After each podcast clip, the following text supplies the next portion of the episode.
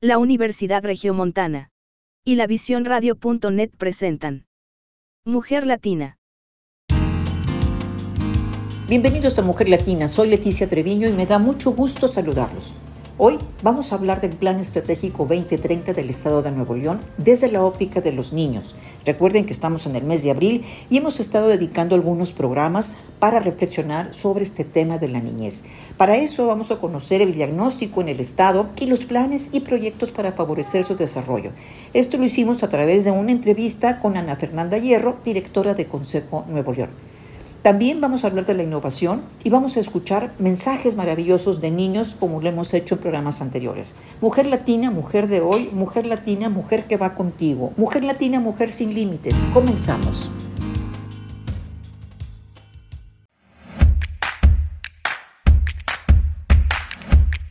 Hoy en nuestros temas hablaremos de la felicidad. En el reciente estudio sobre el índice de felicidad que realiza la Red de Soluciones de Desarrollo Sostenible de la ONU, México cayó 23 puestos. En el año 2020 estaba en el lugar 23 y en 2021 caímos al 46. El dato se basa en indicadores como el Producto Interno Bruto por persona, la esperanza de vida saludable y la opinión de las personas en temas como apoyo social percibido, libertad para tomar decisiones, corrupción y cuán generosos sienten que son. Aún y con pandemia, los 10 primeros lugares se mantuvieron. Finlandia en el primer lugar, seguida de Islandia, Dinamarca, Suiza y los Países Bajos. Estados Unidos subió del lugar 18 al 14. El COVID, para ellos, se percibió como algo externo que pasará. En este índice influye el nivel de confianza hacia el gobierno. ¿Qué tanto se siente uno respaldado ante una crisis? Aspecto que en México no se tiene. Por eso no es de extrañar que hayamos perdido puntos, además de que estamos severamente dañados en la economía familiar. La persona feliz y satisfecha con su vida es más productiva, innovadora y creativa porque sus relaciones de pareja y familia no le generan estrés tóxico que la limiten a actuar. El profesor Jean Emmanuel Deneuve, director del Centro de Investigación del Bienestar de la Universidad de Oxford, señala que los trabajadores felices son un 13% más productivos. En una investigación similar, Fred Lutans, profesor investigador de la Universidad de Nebraska y especializado en comportamiento organizacional, ha demostrado a través de diferentes investigaciones que trabajar en la esperanza, el optimismo y la confianza puede generar 2% más de ganancias anuales en las organizaciones. Sobre el tema de la felicidad hay muchos estudios y enfoques. Por ejemplo, los hedonistas ponen la felicidad en el placer. Los estoicos la ubican en el ejercicio de la virtud y ausencia de todo deleite. Schopenhauer, filósofo alemán, señala que la felicidad es una quimera y lo único real es el dolor y el sufrimiento. Aristóteles señalaba que la felicidad consiste en la comprensión de la verdad absoluta. Santo Tomás de Aquino, por su parte, en la verdad y en la posesión del bien absoluto, es decir, Dios. Podríamos seguirle con las definiciones. Y aunque todos estos autores difieren en el elemento relevante, coinciden en que la felicidad es un apetito innato, es decir, que no hay un hombre que no quiera ser feliz. Todos queremos ser felices. Es un estado de ánimo que tiene que ver con la plenitud.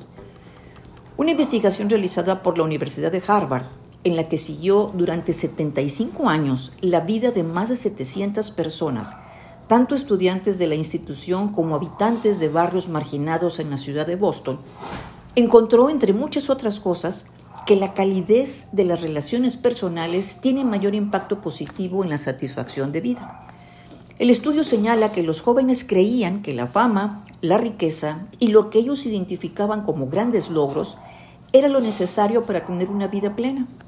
Sin embargo, el tiempo demostró que quienes se inclinaron por las relaciones, la familia, los amigos y la comunidad dijeron sentirse después de años satisfechos con la vida y más plenos. La felicidad no estaba asociada ni a la riqueza ni a la fama. Otro estudio con universitarios alemanes analizó la fuerza del dinero en la felicidad y su conexión con el altruismo y el bienestar de los demás. Donar dinero para salvar una vida produjo felicidad al principio, pero los efectos no duraron.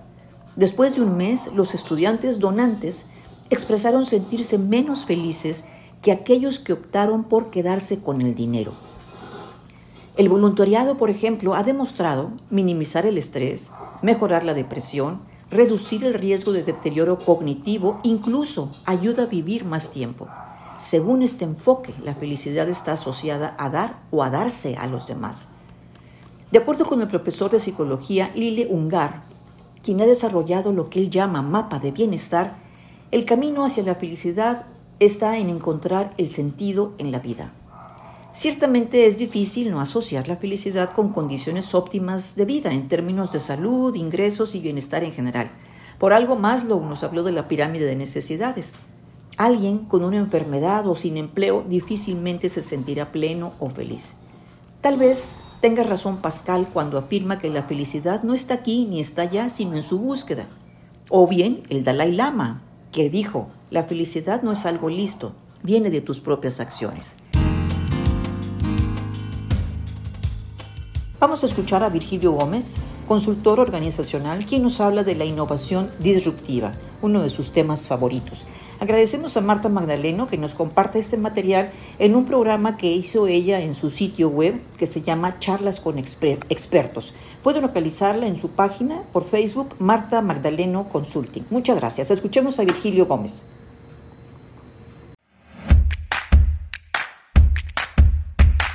Hace como 20 años yo en el 2002 estuve en Carolina del Norte, tú lo mencionaste, ¿no? En, Chapel Hill, en la Keenan Flagler Business School y tuve un maestro, eh, un doctor, eh, que sin duda me, él me daba la clase de estrategia y él había creado, fíjate qué interesante, él había creado un concepto que le llamó eh, The Star Trek Innovation Strategy. Y, y, bueno, yo, yo soy alguien que le puede llamar el Trekkie, ¿no? Soy, yo soy fan de Star Trek y también de Star Wars. Entonces, eh, en el concepto de Star Trek, al, inicio de la, del, capítulo, de la intro de hace 1953 o 56, por allá en los 60, que nomás duró tres años, la primera, las primeras tres temporadas y luego lo cancelaron. Eh, Star Trek decía el espacio, la frontera final, ¿no? Y, luego ya decía una serie de cosas y, al final era una misión para ir a donde ningún, ninguna persona, ningún humano ha ido jamás. Esa era la misión de cinco años de la nave, viajar a donde nadie ha ido jamás. Y eso, dices, es bien poderoso. O sea, lo puedes ver en el programa y si no estás eh, alineado con esos temas, pues te pasa de largo, pero es, sí es cierto, eso es innovar. Ir a donde nadie ha ido jamás, los no consumidores. ¿Sí? Y entonces eso pasó y un año, dos años después más o menos, viene el boom de un libro que se llamó La Estrategia Océano Azul, que es exactamente lo mismo. A mi maestro no se le ocurrió hacer el libro, lamentablemente, ¿no? Pero hubo alguien que tenía el mismo concepto y dijo, oye, la estrategia Océano Azul, eh, como un, una idea, una metáfora de, lo siguiente. En un océano rojo, es, rojo porque hay sangre, porque el pez grande se come al chico. Es el, es el océano de la innovación sostenida, ¿sí? Y es el océano donde todo el mundo está.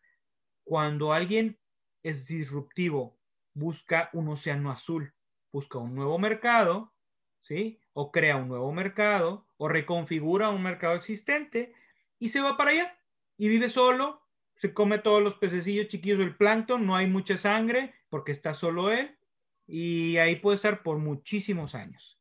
Cosa como el ejemplo famoso de esa estrategia, eh, el, um, el, símbolo de esa estrategia siempre fue el Cirque du Soleil, que decía, oye, mezclaron los conceptos de Broadway con conceptos del circo, y ahorita te digo cómo lo hicieron, y crearon algo que no existía. Si hay competencia, puedes tener como competencia a los magos, a los cantantes en Las Vegas, magos, cantantes, shows así raros, eh, pero no tienes algo que sea otro Cirque du Soleil, o, o, sea, algo que sea exactamente el mismo concepto. ¿Me explico? Porque vas a tener muchos magos, vas a tener muchos comediantes, vas a tener muchos eh, cantantes, pero hay un Cirque du Soleil. Y luego ellos sacaban de repente shows chiquitos que le llamaban, no sé, el circo del sol, de la luna o, el, o y luego resultaba que era de los mismos, ¿no? Entonces, eh, ese es un muy buen ejemplo. Hablábamos entonces de ir a donde nadie ha ido, luego hablamos de la, de la metáfora del Cirque du Soleil, que también es ir a donde nadie ha ido, es ir al océano azul o crear el océano azul. Y el océano azul tiene uh, cuatro estrategias, técnicas, métodos para hacerlo. Eh, claro, hay más, pero primero dice, bueno, al final tú tienes que reducir algunas variables, o sea, tú, tú sacas una tabla en Excel con las variables de competencia. Vamos a suponer con un teléfono celular, compito en tamaño de pantalla, en la velocidad del procesador, si el procesador trae inteligencia artificial o no, el sistema operativo, compito con la tecnología de lectura de rostro, no sé. Sacas las variables más importantes de la competencia para el mercado actual. El precio, obviamente, también es una variable de competencia. Y sobre esas variables, entonces tú dices, bueno, vamos a ver qué hacemos. ¿Cómo empezamos a mover esto? A ver, ¿qué pasa si le quito esta variable? ¿Qué pasa si esta la reduzco tantito? No le doy tanta importancia. ¿Qué pasa si aquí, donde no existe, le pongo y creo una nueva variable? ¿O qué pasa si aquí esta variable le subo un poquito el valor? Y entonces tienes cuatro acciones. Tienes la de reducir, eliminar, crear y aumentar. Las de reducir y eliminar tienen como finalidad pues la reducción de costos. ¿Sí? Y la de crear y aumentar tienen como finalidad crear valor, aumentar el valor. Entonces es una estrategia súper fregona porque haces las dos cosas. Tradicionalmente o te diferencias en costo o te diferencias en valor, pero el precio es muy alto. Sí. ¿Sí? Entonces, aquí la única manera en que no estés peleándote por costo y por, por valor en el tema, la única manera que no tengas que diferenciarte es que seas único. ¿Cómo te vuelves único? Haciendo el proceso, creas cuáles son mis variables de mercado, las más importantes con las que actualmente se está compitiendo y empiezas a hacer el juego de cuál debería yo de reducir. Claro, obviamente, a ver, no es un juego, ¿no? Y no es así como que, ¿qué pasaría si le quitamos? No, no es así. O sea, si hay un respaldo, hay estudios, hay análisis, hay entrevistas con clientes, hay, hay entrevistas, digo, traes a los expertos, a los analistas, a los consultores, si hay todo eso detrás, ¿no? Pero al final de cuentas, definitivamente que son las cuatro acciones que tú tienes que empezar a hacer para crear tu mercado. Y así es como se empieza. Y ahí puedes ver que de repente sacan, y el, eso eran ejemplos muy típicos de la estrategia de Mercado Azul. De repente es bueno, un vino para jóvenes, ¿no? Los más jovencitos, un vino fresco y un vino no tan elaborado. Y luego de repente, oye, pues un producto para, de tecnología, un producto tecnológico muy básico para los de la tercera edad porque no le entienden ni le quieren entender a la tecnología, ¿no? Y luego de repente hubo, y siempre hay, hay éxitos y hay fracasos, Marta, y ese es el tema de la innovación. Hay que aprender a, tener errores y tener errores rápido para que no te cueste tanto. Entonces, en ese sentido, por ejemplo, me acuerdo mucho, yo estoy seguro que tú no te vas a acordar, porque nadie se acuerda, Marta, de esto, y para mí fue algo eh, increíble en su momento, ya por el año 2000, sacaron algo que les llamaban las micro PCs y la micro PC era un concepto como que tener una super PC chiquita, así de este grueso, con una mini pantallita y tenía Windows, ¿verdad? Y las funciones básicas, y te ponían los comerciales de cómo iba a ser los, los trailers, de cómo iba a ser la tecnología, y entonces veías a los adolescentes con estas cosas así, la pantallita levantada, y era cuando apenas empezaban a salir las cámaras digitales, y cuando apenas estaban las Blackberries, las primeras. son las mini, ¿no? Las, las laptop mini. No, no son las laptop mini. No era una laptop. No era una laptop. Ese es el tema. O sea, si era algo muy raro, a mí me emocionó mucho ver el concepto y no tuvo éxito y, tronó. Y definitivamente lo que tronó en su momento, que es que el mercado estaba listo para ello, eran las, en su momento eran las Palm Pilot, que luego evolucionaron hacia el, el tema de colores, que fueran de colores, y luego vino la BlackBerry a hacer mucha competencia con esto y luego vino la BlackBerry, no, llegó el iPhone a hacerle la rivalidad a esto y ya ahora sí podemos hablar de lo que el iPhone se llevó, ¿no? Porque pues, ni BlackBerry ahorita, ni Palm Pilot, ni nada de eso. Son todos ejemplos de la disrupción. A veces funciona, a veces no funciona, como también hace 20 años hubo un refrigerador que se conectaba a Internet, ¿verdad? Y la promesa era lo que hoy te prometen los refrigeradores de Internet, pero hace 20 años no funcionó. Entonces, no siempre esos mercados están preparados para, para lo más radical en tecnología. Por eso también las empresas muchas veces se esperan para ser disruptivos. Gracias por acompañarnos en Mujer Latina, tu espacio radiofónico. Hacemos una pausa y continuamos.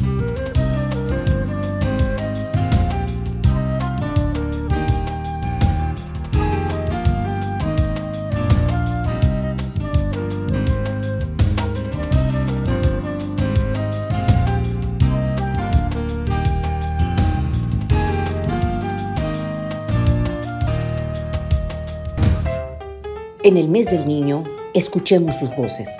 Felicidades. Soy Gia, tengo cuatro años. Me gusta ir al parque de mi casa porque, porque ahí siempre hay niños, pero, pero mi mamá no me deja, pero siempre encuentro tesoros porque aparecen tesoros. Y, siempre, y no me gusta el coronavirus, por eso no voy a mi escuela. Y me gustan las paletas. A, a, mí ya, ya me, gusta apagarle la tele. y ya la apagué la tele porque soy muy, muy traviesa.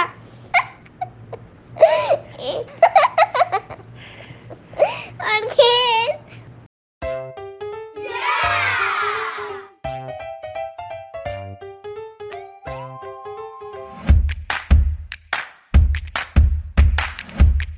Continuamos con Mujer Latina y hoy me encuentro con una mujer a la que me siento muy complacida que nos acompaña aquí en el programa. Ya teníamos tiempo de estar pretendiendo invitarla y por cuestiones de agenda, tanto de, Mujer Latina como de ella, no habíamos podido coincidir. Tiene Ana Fernanda Hierro, un perfil de los que me gusta mucho tener aquí en Mujer Latina porque sabe combinar perfectamente su, su función como mamá, como mujer exitosa, y como directora de Consejo Nuevo León. Bienvenida, Ana. Muchas gracias por acompañarnos en esta entrevista. Hombre, Leti, al contrario, muchísimas gracias este, por las palabras y por la invitación. Este, Ana, pues tú eres directora de Consejo Nuevo León y, me gustaría que platiquemos sobre qué es Consejo Nuevo León. Eh, de antemano sabemos que es un órgano apartidista, transeccional, consultivo, que tiene su función principal la planeación del Estado de Nuevo León y eh, también pues en la evaluación de, ese plan que ustedes elaboran. Entonces a ti te toca la honrosa y gran responsabilidad de coordinar este plan estratégico. Platícanos tanto qué es el Consejo Nuevo León y platícanos también del plan estratégico para los próximos años para este estado. Claro, el Consejo Nuevo León es una institución que se creó a través de la Ley de Planeación Estratégica eh, como un organismo que sobre todo tiene una función consultiva para el Ejecutivo del Estado. Responde a dos inquietudes puntuales. Primero, ¿cómo nos aseguramos que la ciudadanía y todo el conocimiento y expertise que hay en la parte de sociedad civil, que es muy importante que esté todo el tiempo cuestionando al poder, también pueda aportar en un sentido propositivo hacia, hacia el poder público, ¿no? Y por otro lado, también responde a la inquietud de cómo garantizamos la continuidad de aquellos proyectos y aquellos planes que sabemos que tienen que trascender los ciclos políticos. El Consejo Nuevo León se forma como esta institución que junta a cuatro sectores, la academia, el gobierno, la sociedad civil y el sector privado, en un ejercicio conjunto de diseño y de evaluación de política pública principalmente. Y esa es nuestra función, pues, como madre, ¿no? Ustedes no son operativos. O sea, en el sentido de que los proyectos que realizan o que proponen no los ejecutan, solamente evalúan que se realicen de acuerdo a los indicadores y metas que establecen. efectivamente, nosotros nos dedicamos a hacer diseño de política pública y la evaluación de cómo esta política pública está siendo implementada por el gobierno del Estado eh, vamos viendo cómo se le da seguimiento al plan estratégico a través de nuestras comisiones de trabajo, donde te digo que participa una mancuerna entre una presidencia ciudadana y una secretaría técnica que normalmente lo ocupa el titular o la titular de la secretaría estatal que corresponde al cargo. Entonces eso nos da la posibilidad de trabajar de manera muy, pues, casi periódica, ¿no? Con mm, objetivos que están en el plan estratégico y ver de qué manera podemos ayudar desde este lado de la sociedad civil a que el gobierno del Estado cumpla con los objetivos del plan. ¿Cuándo surgió Consejo Nuevo León? Fue constituido por ley en 2014 y empezó a operar en 2015. Y en realidad, digamos que el plan, su primera versión se publicó en 2016 y desde entonces hemos estado trabajando continuamente. Y apenas en febrero de este año lanzamos la primera revisión al plan estratégico, que pues es un proceso de actualización, de renovación, de mejora de todos los contenidos del plan. El principal producto del Consejo es el plan, el plan estratégico. Sí es nuestro principal instrumento de trabajo. Es como el punto de partida, ¿no? Nuestra obligación por ley es hacer este plan como el instrumento guía de la labor del gobierno en el largo plazo, pero a esto le acompaña un seguimiento en comisiones de ver cómo este plan se está implementando y también una función de evaluar periódicamente cuál es el desempeño. Entonces, esto lo que se traduce es en muchos ejercicios de, por ejemplo, estudios relevantes para poder entender cómo un objetivo puede ser llevado a cabo. Eh, diagnósticos de cómo está el estado en temas ya muy puntuales. También hacemos acercamiento de mejores prácticas y hacemos acompañamiento en cuestiones de gestión para destrabar ciertos temas eh, o para ver cómo podría ser un diseño de proceso ¿no? de, para implementar una cierta política pública.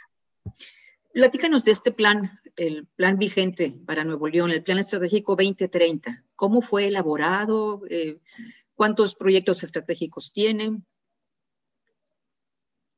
Mira, el, el proceso fue, eh, empezó en 2019 con una encuesta a la ciudadanía que abarcó pues cerca de 25 mil personas, pero lo más importante es que contamos con un ejercicio de 5 mil que llegó a tener una representatividad a nivel de regiones del estado y de municipios en el área metropolitana para ver las prioridades de la ciudadanía.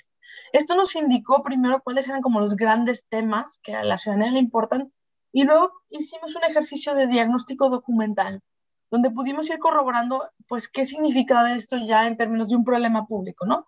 Entonces, em, a partir de esto definimos 32 mesas de trabajo que abarcaban eh, desde, por ejemplo, em, desarrollo urbano, movilidad, toda la parte de pymes, toda la parte de empleo, de capital humano, de el sistema penitenciario en el Estado, así 32 temas que abarcan todos los ejes del Consejo Nuevo León y ahí juntamos pues a más de 600 personas de 270 instituciones, no solamente del Estado, sino también a nivel nacional, que nos ayudaron a discutir y a tratar de identificar cuáles son los problemas públicos puntuales a atender en cada uno de estos temas.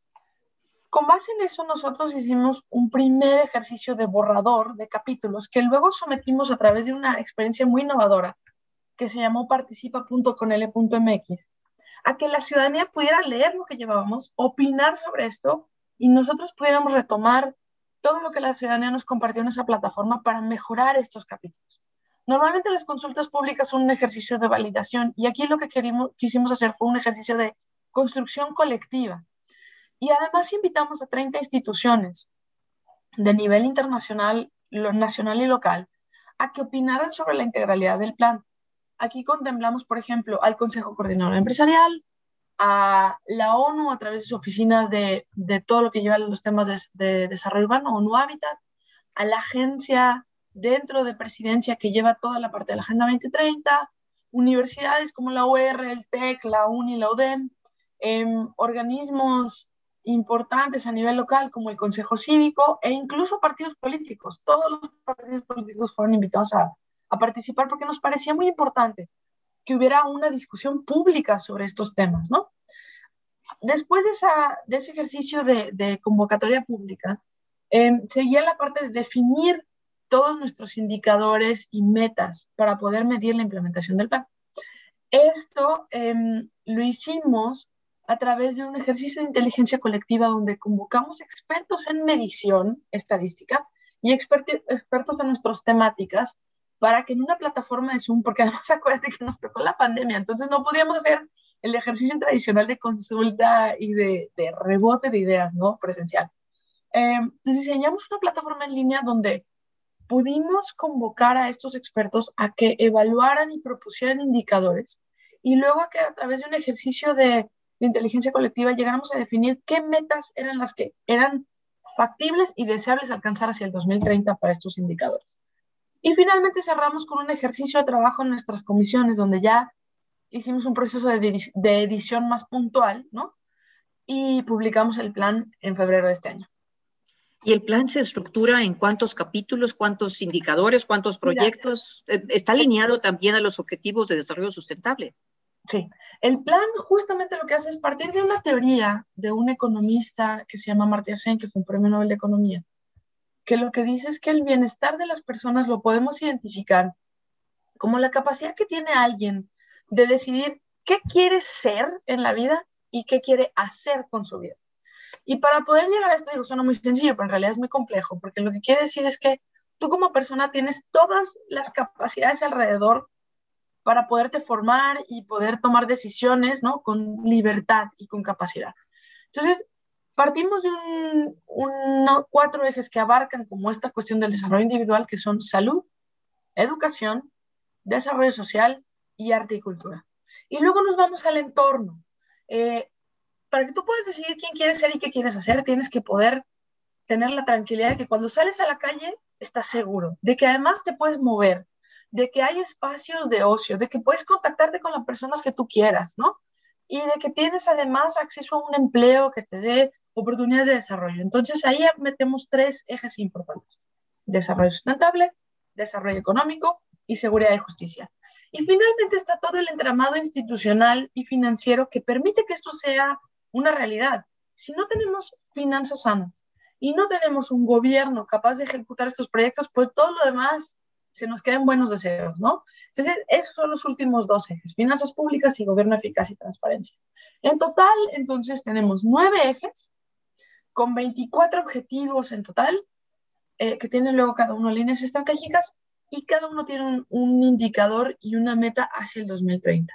De forma que tenemos, em, pues digamos, en, forma corta, pues 20, 33 indicadores totales, pero luego cuando ustedes pueden entrar a la página del plan estratégico, que es planestratégico.conl.mx, van a poder ver que cada uno tiene luego ya desgloses de indicadores dependiendo del nivel de detalle y de especialización que ustedes quieran tener para conocer cada área.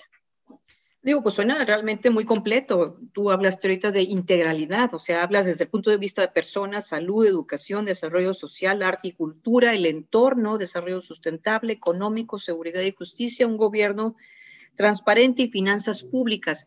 Me llama mucho la atención en forma positiva la participación en la referencia a la ciudadanía. Eh, y esto me parece muy importante porque a veces sentimos o, pensamos que el gobierno es responsable de nuestra generación de bienestar. Y entonces aquí, a través del Consejo Nuevo León y a través del plan, ustedes están haciendo énfasis de que necesitamos trabajar de manera colectiva. Ciudadanía, organizaciones, gobierno juntos la, la, base que sostiene el modelo de Consejo Nuevo León es precisamente entender que ahí en esos sectores y en el cruce de esos sectores está la riqueza de poder, por un lado, entender las necesidades que tenemos en el estado de comunidad y por otro lado, de encontrar soluciones mucho más adecuadas y poder llevarlas a cabo, ¿no? ¿Este plan es viable? ¿Ustedes creen, o sea, las eh, personas que, participaron? por eso es importante entender cómo definimos las metas, ¿no? Porque las, los objetivos en sí te dicen hacia dónde queremos llegar y las metas te dicen qué tanto podemos alcanzar de esos, o sea, en qué se traduce ya en un, en un marco de 10 años, ¿no? De aquí al 2030. Luego viene una, la parte retadora es, ¿qué va a hacer un gobierno para llegar ahí? O sea, para nosotros era importante fijarnos el objetivo y la meta. Ya el cómo le corresponde a quien elijamos para que ocupe el gobierno. Y por eso es muy importante elegir a quién está en el gobierno, ¿no? Depende de su capacidad de ejecución, de su capacidad de planeación y de su capacidad de, de gestión. pero claro que son metas alcanzables, por supuesto, y nos merecemos un Estado con mucho mejores condiciones. ¿Cuál es la aspiración para Nuevo León en este plan? Pues mira, la aspiración para Nuevo León tiene que ver precisamente con que podamos vivir en condiciones de bienestar, en ámbitos que abarquen lo social, lo medioambiental y lo económico, y que podamos tener niveles de calidad de vida comparables, no con el resto del país, porque afortunadamente Nuevo León está muy bien en términos este, nacionales, sino más bien nos estamos comparando con países como los de la OCDE, ¿no? Esa es nuestra aspiración. Muy bien, ¿te parece que hagamos una pausa, Ana, y ahorita regresamos? No nos tardamos nada. Sí. Hacemos una pausa y regresamos. Estamos en Mujer Latina.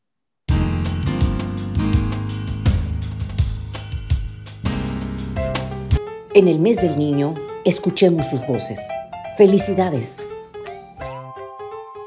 Hola, soy Gonzalo y tengo 8 años. A mí me gusta mucho jugar videojuegos y la pizza, por supuesto. A México me gusta porque pues es una ciudad muy grande, lo que me hace sentir feliz. Mm, muchas cosas, no sé por qué empezar. Jugar, leer, mm, mm, no sé qué más. Yo pienso que los eh, yo pienso que el COVID es lo peor del mundo porque es, pues es lo peor de lo peor, o sea, ¿verdad? Y pues la escuela de computadora intenta hacer lo que puedo, aunque está bien difícil. Bueno, sí, ya quiero regresar a, mis a las fiestas, este, a la escuela, este, pues a todos los lugares que antes podía ir. Y el mejor regalo para los niños es la familia.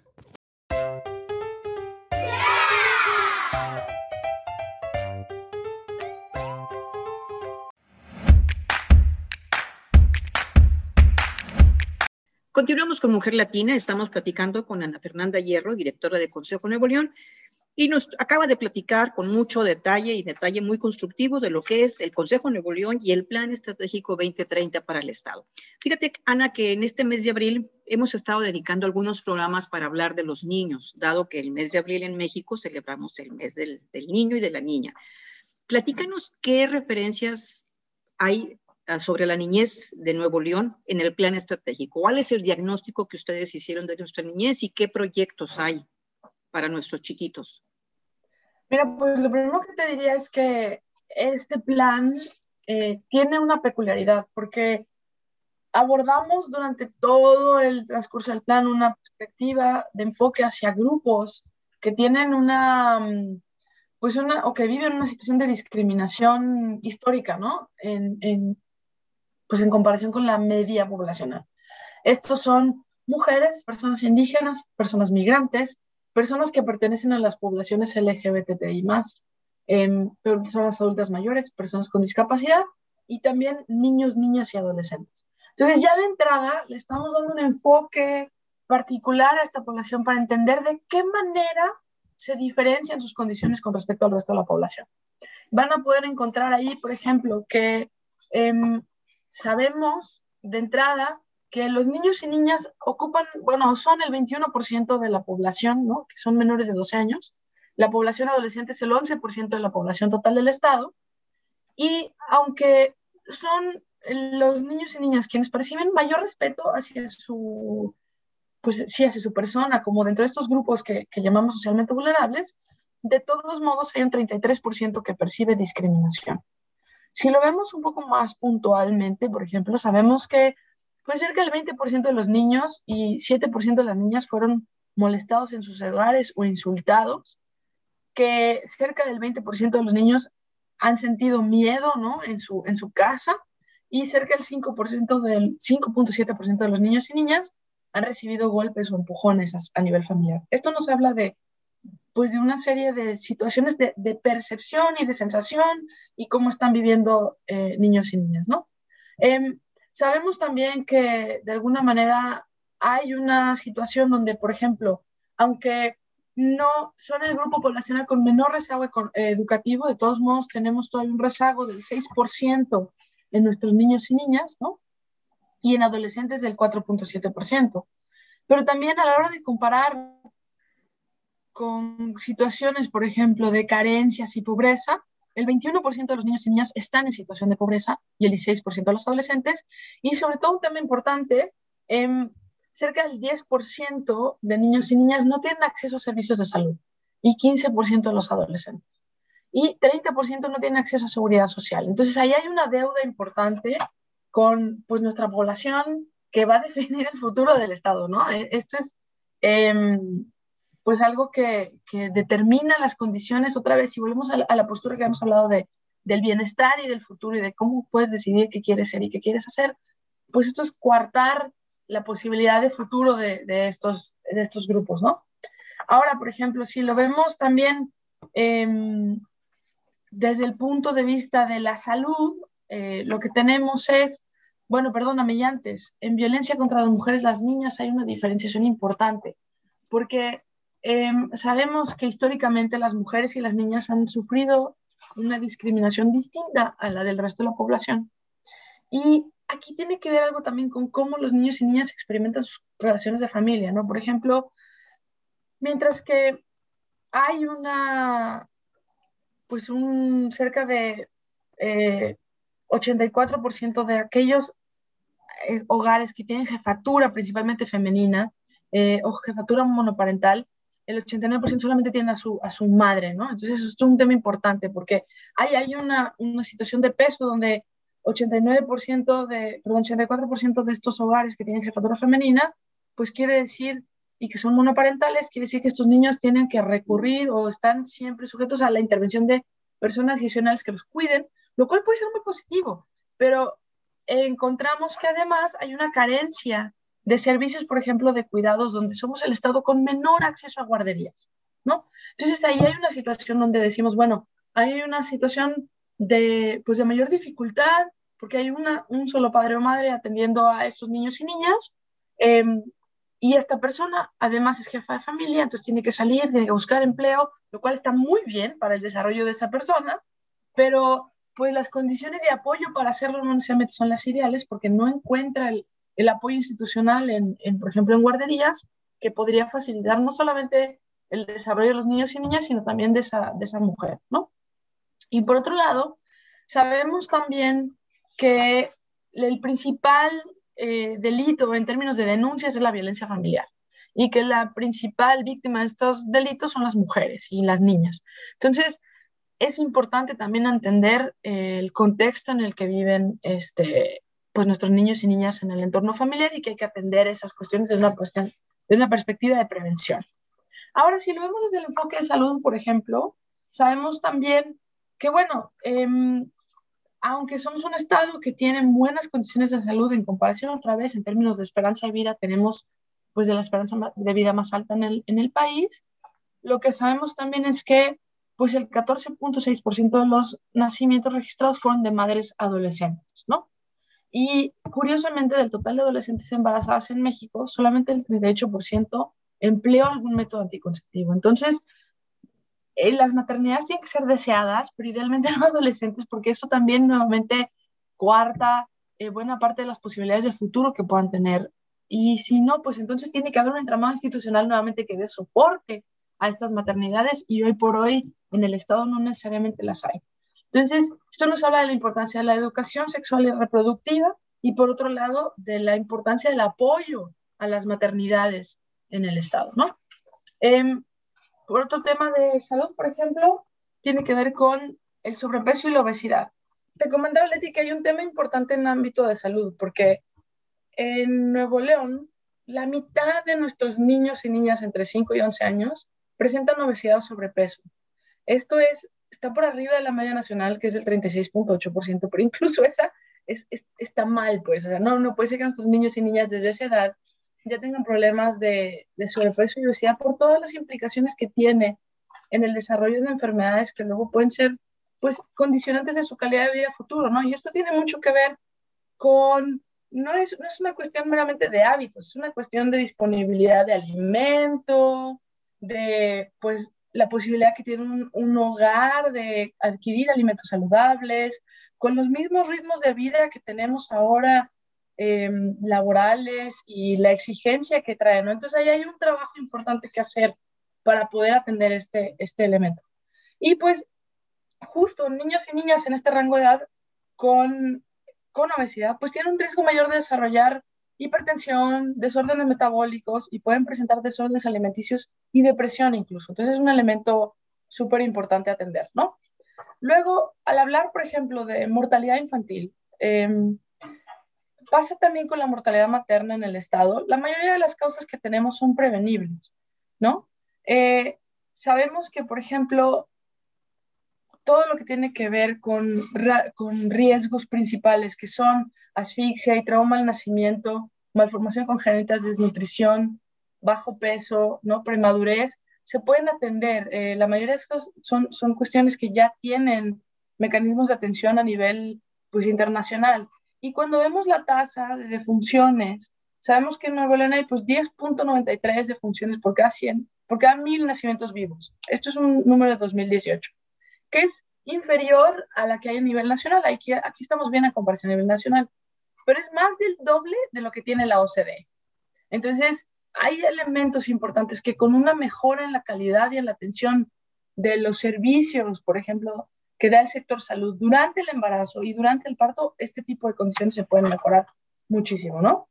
Y luego tenemos todos los elementos de educación. En educación también hay una información muy nutrida en el plan estratégico, donde sabemos que el foco está.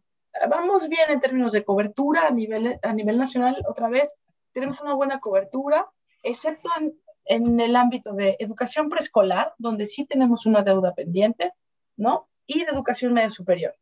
Y ahí también, eh, pues la tasa de abandono, por ejemplo, en educación media superior eh, es alta, ¿no? Ahí, ahí sí, eh, como resumen, digamos, este, sabemos que hay 75.9% de cobertura bruta en preescolar. O sea, pues prácticamente un cuarto de los niños y niñas en educación, en edad de educación escolar, preescolar, no están asistiendo a estas escuelas, lo cual tiene que ver con muchas cosas, con oferta, con este, disponibilidad económica, con el apoyo de quien nos lleva, quien nos trae, todo este tipo de cosas.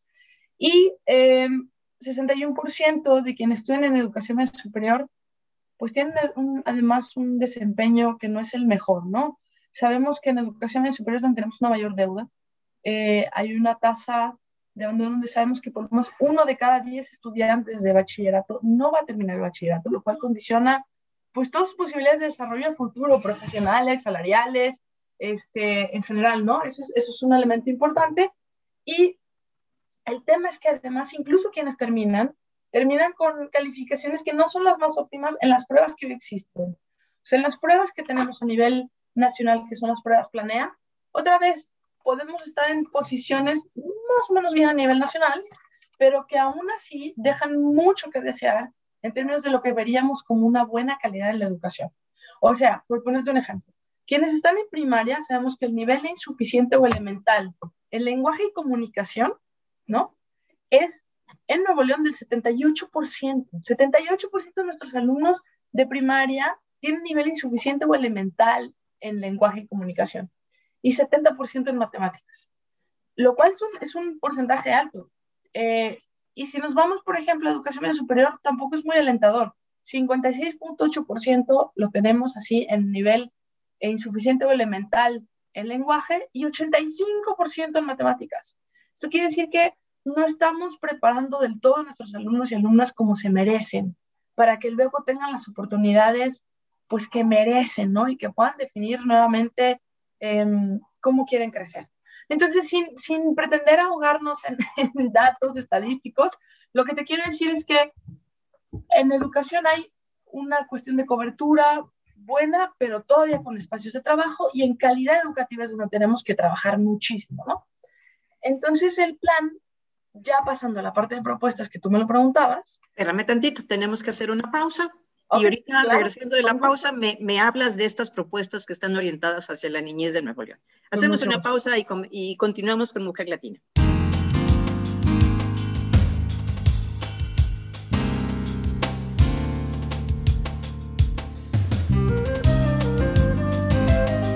En el mes del niño, escuchemos sus voces. Felicidades. Hola, yo soy Isabela, tengo siete años y yo quiero ser de grande repostera. Repostera, ok. Eh, ¿Qué te hace sentir triste? Que no pude conocer a mi maestro en la vida real y a el salón. A tu salón, ok. ¿Que el COVID? Es un virus muy feo que nos alejó de las personas que amamos.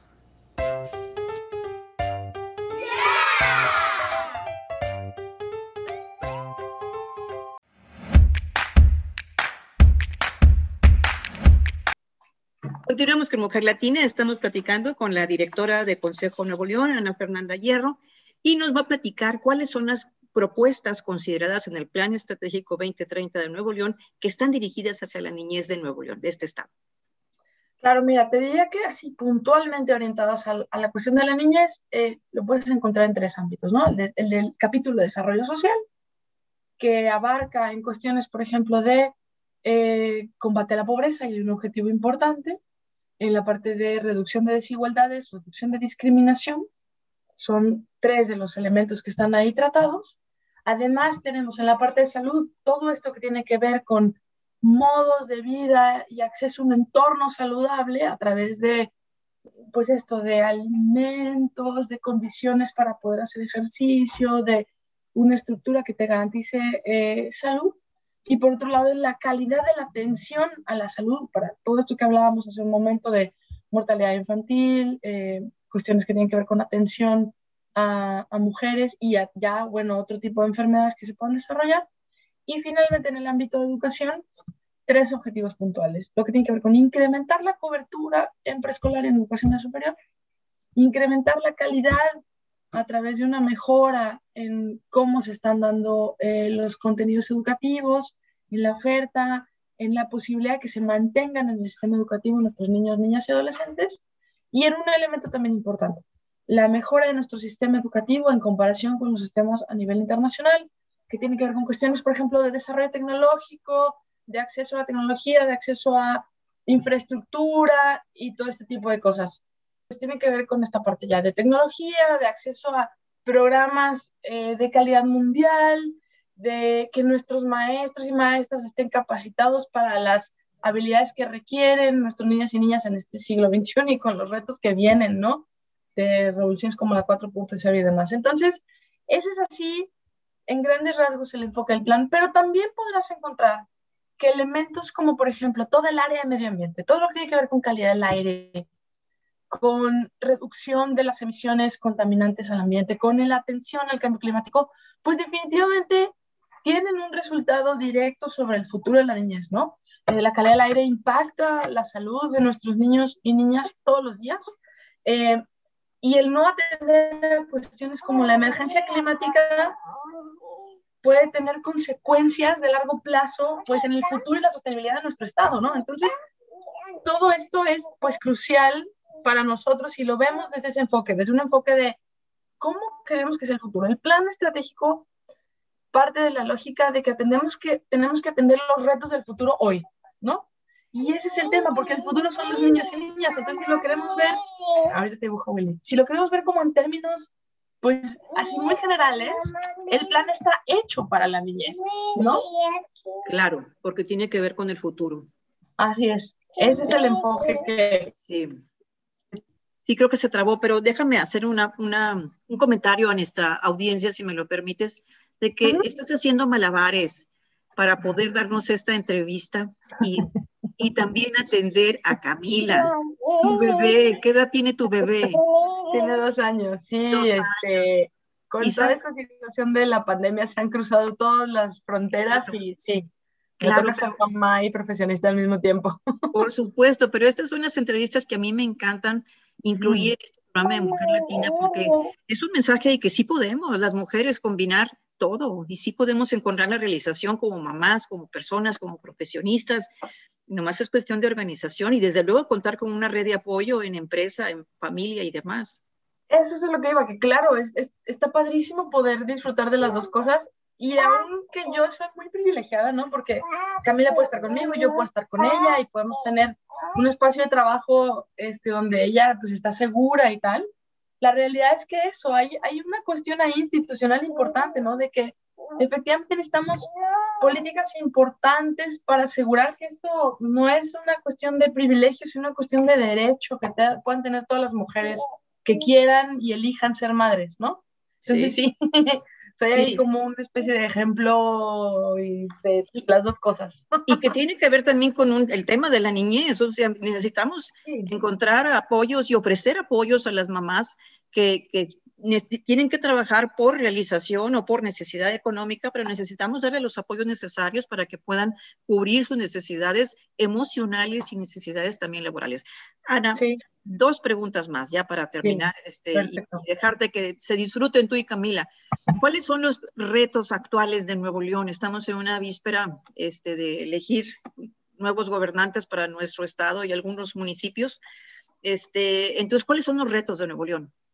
Mira, sí, en términos de coyuntura, ¿no? Eh, yo te diría que hay una cuestión importante, obviamente, en el reto que trajo la pandemia al Estado, por ejemplo, en cuestiones de finanzas públicas, donde se ha hecho una labor importante en, mejorar el gasto, en incrementar los ingresos, pero ahí pues hay un reto por las demandas de la situación en la que estamos actualmente. por otro lado, eh, te diría que pues a esto se suman, y un poco el análisis que hacíamos en Consejo Nuevo León con la con la pandemia es que, pues, hay objetivos como los que ve el plan estratégico, todos son de largo plazo, ¿no? Eh, pero, y, pero no quiere decir que con la pandemia no los veamos, sino que, por ejemplo, algo así como la, la pobreza. La pobreza ha sido un reto en el Estado, pues, por mucho tiempo. Aunque somos el Estado con menor... es el porcentaje con, el, tenemos el menor porcentaje de pobreza a nivel país, ¿no? Pobreza extrema, pues probablemente con la pandemia se incrementó eso. Entonces esos objetivos que estaban ahí, eh, pues lo único que han vuelto es volverse más urgentes. Lo que ha pasado es que se han vuelto más urgentes y la necesidad de atenderlos es todavía mayor. Lo mismo pasa, por ejemplo, con la parte educativa. Si ya traíamos un problema de, de dificultad en la calidad, ¿no? De asegurarnos la calidad de la educación, pues ahora con la pandemia esto todavía se exacerba más porque ya no estamos en los salones de clases, porque es más difícil verificar cómo está haciendo la educación. Entonces, estos retos hoy son muy sentidos. Y la otra cosa que te diría es que a nivel de, de la percepción de la ciudadanía, lo que sabemos por una encuesta que hizo Como Vamos Nuevo León, es que las principales preocupaciones de la gente hoy son la seguridad, la salud, la educación y el empleo, que van muy de la mano de lo que tenemos contenido en el plan estratégico. Entonces, pues ahí sí que lo que toca pues es ir viendo cómo construimos soluciones colectivas y creo que mucho de esto va a requerir de que haya una coordinación intergubernamental, ¿no? Importante, de que podamos trascender em, como intereses políticos un poco más partidistas para poder empezar a colaborar activamente entre, entre instituciones y entre niveles de gobierno. Bien, la última pregunta retos personales? mis retos personales, pues son muchos. Este, quisiera poder cumplir bien esto en, esta tarea que ahora me toca hacer mamá. Ese es uno de los más importantes, sin descuidar pues mis aspiraciones personales en todo lo demás, ¿no? Entonces, em, pues eso, quiero ser una buena profesionista, una buena mamá, una buena pareja y una buena ciudadana y eso está complicado de compaginar, pero eso es en lo que estoy trabajando todos los días. Eh, este, si nos centramos en el entorno de tu niña, ¿qué es lo que te preocupa del entorno de los niños? Pues mira, otra vez repito, creo que somos una familia súper privilegiada porque pues eso, tenemos asegurado todo lo básico y Camila tiene acceso a una educación de calidad, tiene acceso a estar con su papá y conmigo, eh, tiene salud y pues tenemos acceso a un montón de servicios que buena parte de la población no tiene, como te mencionaba hace rato, por ejemplo, la parte de, de seguridad social, ¿no? Entonces, me preocupa que eso no sea equitativo, ¿no? Me preocupa aquellas cosas que pues sí ya no dependen de, de que también su papá o yo hagamos el trabajo, sino que depende de cuestiones como pues el medio ambiente. Me preocupa que pueda salir a la calle a jugar libremente, que tenga acceso a, a moverse tranquilamente, em, pues que pueda desarrollarse y elegir aquel modo de vida, ¿no? Con libertad, que haya respeto a decisiones de personas que no cumplen con los patrones normales de una familia heteronormada tradicional, ¿no? Que como mujer pueda vivir libre de violencia, es mujer y eso trae retos adicionales, ¿no? Entonces, todo eso me, me preocupa cotidianamente, pero repito, eh, aún así que nosotros estamos en una situación de mucho privilegio en comparación con el promedio de la, de la población en el estado en el país. ¿Tu regalo para los niños mexicanos como por el Día del Niño? ¿Cuál sería? Ay, pues espero que el trabajo que hagamos tenga, rinda frutos para, para ellas y ellos, ¿no? Ese sería el mayor. Em, y pues ojalá podamos terminar esta pandemia pronto para que puedan regresar a ser niños, niñas libres. Eso sería lo mayor también. Muy bien, pues Ana, te agradezco mucho que nos hayas regalado estos minutos de tu valiosísimo tiempo. Estás este, como líder de la elaboración y diseño de un plan que ya terminó. Ahora lo que sigue es la supervisión y evaluación de todos los proyectos que comprende ese plan. Entonces es una tarea muy importante para nuestro Estado. Eh, gracias por dedicarnos este tiempo y pues seguimos en contacto. Aprecio mucho, aprecio mucho esta entrevista, de verdad. No, hombre, muchísimas gracias, Leti, gracias por la paciencia y el tiempo y por la escucha. Claro que sí, seguimos, seguimos en contacto, Ana. Un abrazo para ti y otro para Camila, muy fuerte, la hermosa Camila. Igualmente, Leti, muchísimas gracias. Hasta, luego. En el mes del niño, escuchemos sus voces. Felicidades. Hola, mi nombre es José Mateo. Cuando tengo siete años. Cuando crezca yo quisiera ser un rockero. La escuela por computadora no me gusta porque extraño mucho a mis amigos y ya quiero ir a fiestas, ya quiero estar, pasar más tiempo con, mi, con mis amigos, con varias personas y a mí me gustaría felicitar a los niños en el Día del Niño mm, porque me imagino que serían buenos en el, en el año y que se portaron bien en el año y todo eso.